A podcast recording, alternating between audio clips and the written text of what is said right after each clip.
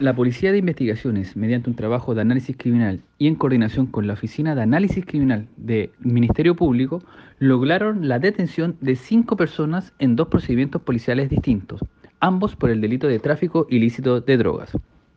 En el primer procedimiento se detuvo a tres personas la incautación de más de 9 kilos de droga, además de dinero en efectivo y un vehículo de alta gama, este último avaluado en más de 60 millones de pesos.